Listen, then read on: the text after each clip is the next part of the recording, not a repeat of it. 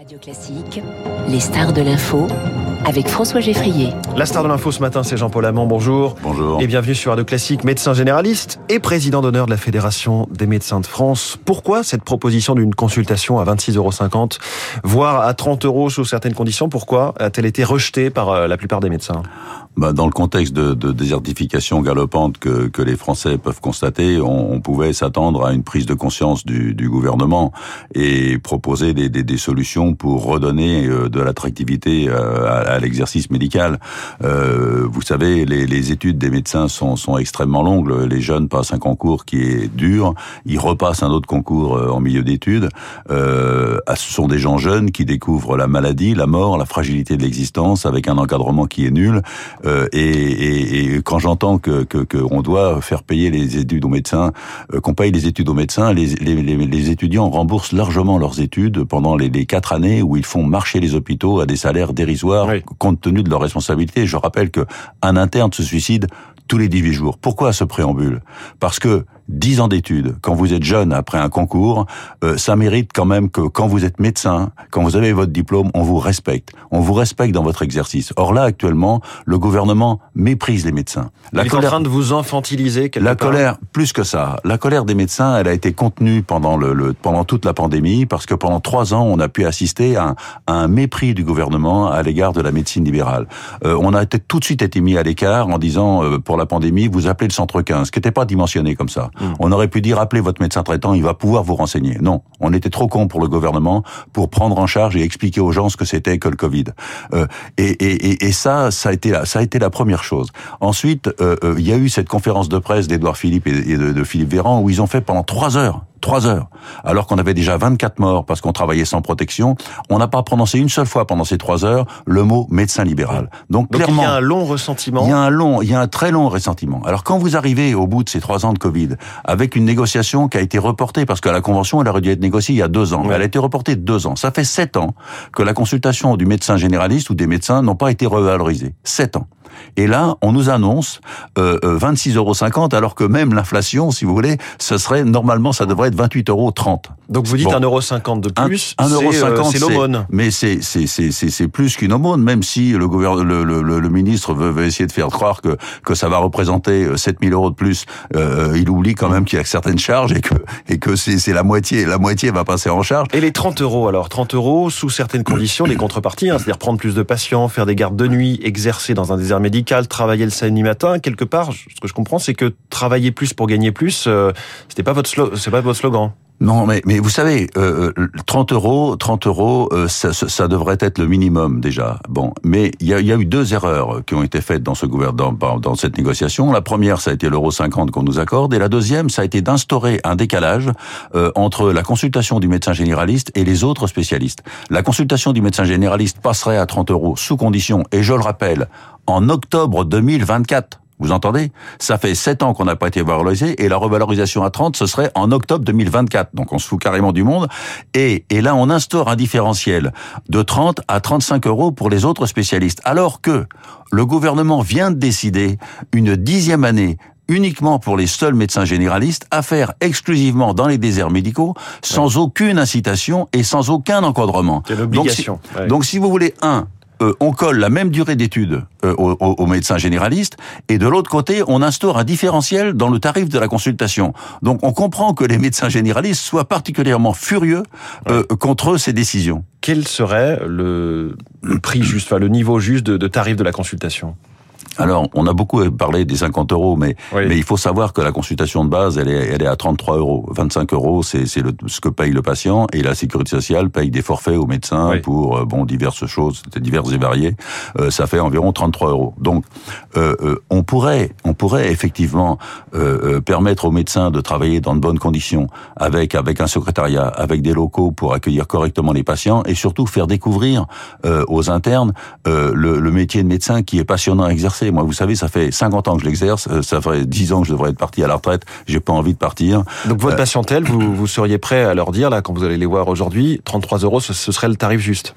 Non, le tarif juste, ce serait, ce serait 50 euros, ce serait pas un scandale. Oui, ce serait pas un scandale. 50 euros. Mais vos patients que vous connaissez bien depuis 50 ans ou un peu moins pour certains d'autres, euh, ils seraient prêts à payer ces 50 euros? Écoutez, euh, tout à l'heure là, quand, quand je vais vous partie quitter, évidemment est remboursée, hein, mais allez quand, sortir. Quand je vais vous quitter, je vais aller faire deux visites à domicile dont un vieux couple dont, dont la femme a un cancer du sein, une leucémie euh, euh, et, et, des problèmes coronariens. Elle est confrontée euh, à l'Alzheimer de son mari, qui était un homme charmant, délicat, et qui maintenant, avec du fait de l'Alzheimer, euh, devient agressif. Elle vit seule avec ce, avec ce, ce mari. Je vais me déplacer à domicile pour, écoutez bien, 35 euros. Alors comme elle sort de l'hôpital, je vais avoir droit à une majoration, j'aurai le droit à 58 euros. Mais quelle profession mmh. se déplace à domicile pour 35 oui, on imagine euros que vous n'allez pas y rester 10 minutes. Bon, voilà. Hein Donc, si vous voulez, là, les, les tarifs sont, sont, sont particulièrement sous-dimensionnés et, et ce gouvernement investit 100 millions dans le 100 milliards dans le ferroviaire, euh, sans doute pour pouvoir équiper des TGV de réanimation, pour pouvoir transférer les malades en Allemagne euh, euh, parce que les réanimations sont pleines. Oui. Donc il faut investir dans la santé. Or, ce gouvernement n'investit pas dans la santé. Il est en train de détruire la médecine de proximité. Il méprise les médecins libéraux. Il n'encadre ne, pas les étudiants qui, je rappelle, se suicident. Un suicide tous oui. les 18 jours d'interne. Il n'y a toujours pas d'encadrement. On le disait, les négociations sont bloquées. Euh, L'échéance, c'est ce soir. Une arbitre va prendre le relais, une, une, ancienne inspectrice générale des affaires sociales. Trois mois pour rédiger un nouveau texte qui s'appliquera. On sera dans cette situation où le gouvernement, quelque part, va passer en force. Si le gouvernement passe en force, il fera, il fera une erreur euh, fondamentale, c'est-à-dire le, le, temps de la négociation. Vous savez, le 28 février, c'est pas, c'est pas écrit dans le marbre. On peut continuer à discuter. On peut espérer que le gouvernement va prendre conscience de la nécessité d'avoir une médecine de proximité. Vous savez, on fait du maintien à domicile. Mois, pour mais on fait du maintien à domicile avec le couple infirmier. Là, moi, samedi, je suis allé faire une visite chez quelqu'un qui a un cancer de, de, de l'intestin et qui avait des problèmes pulmonaires. Hein, il avait une surinfection pulmonaire. Je l'ai regardé, j'ai dit ce serait bien que, que je puisse l'hospitaliser. Il avait une saturation d'oxygène qui était à peu près mmh. correcte.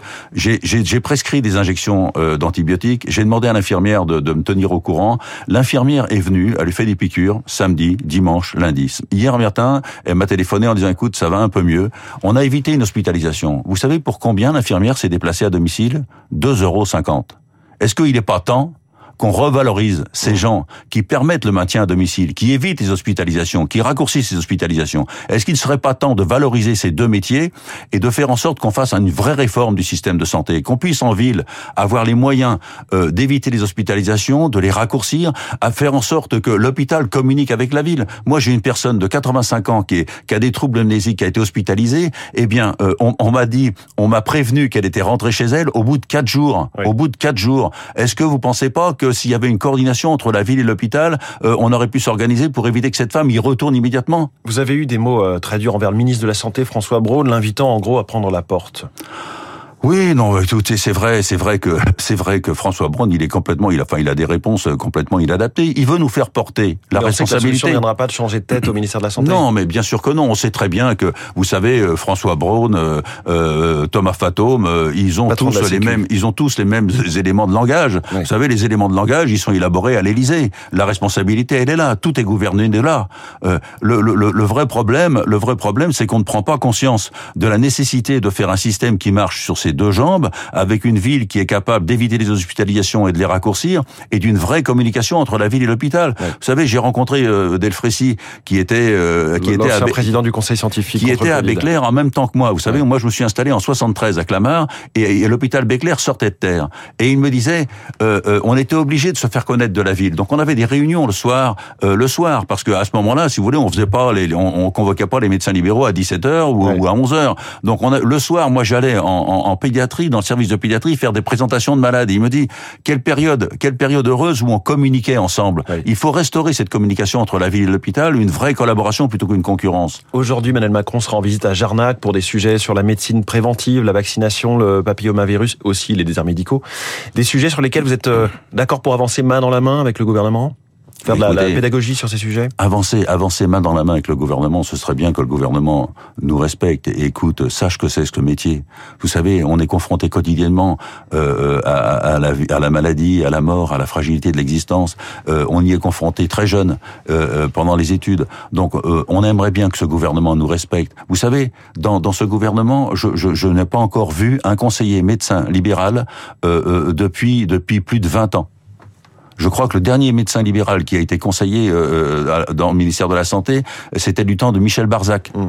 Donc il y a aussi un problème de sociologie politique euh, dans ce mais, gouvernement. Mais comment cette incohérence, cette, cette absence de, de, de, de, compréhension, de connaissance de ce que c'est réellement le métier, de la difficulté du métier. Vous savez, euh, quand, quand, on, quand on veut imposer, quand on veut faire croire que la désertification, c'est de la responsabilité des médecins, quand vous pensez qu'on instaure une dixième année euh, euh, d'études à faire exclusivement dans les déserts, sans aucun encadrement, sans aucune incitation, alors que les étudiants, si on leur dit vous allez faire une dixième année, mais on va, euh, vous allez avoir, vous allez percevoir un, double salaire, euh, on va mettre un intéressement à l'activité. Euh, si on mettait un minimum d'attractivité, euh, je pense que les étudiants qui ne s'installent pas tout de suite euh, feraient volontiers cette, dixième année. Et, et, et, moi qui suis maître de stage, mes, mes, premiers mes premiers internes sont en train de prendre leur retraite. Donc qu'on qu me dise pas qu'il faut former des, des qu'il faut former des étudiants. Je, je suis au contact des étudiants, mais quotidiennement. Jean-Paul Hamon, merci beaucoup, qui est donc toujours médecin généraliste et qui est aussi président d'honneur de la Fédération des médecins de France. Merci d'avoir été ce matin la star de l'info sur Radio Classique. 8h27, revue de presse et esprit libre dans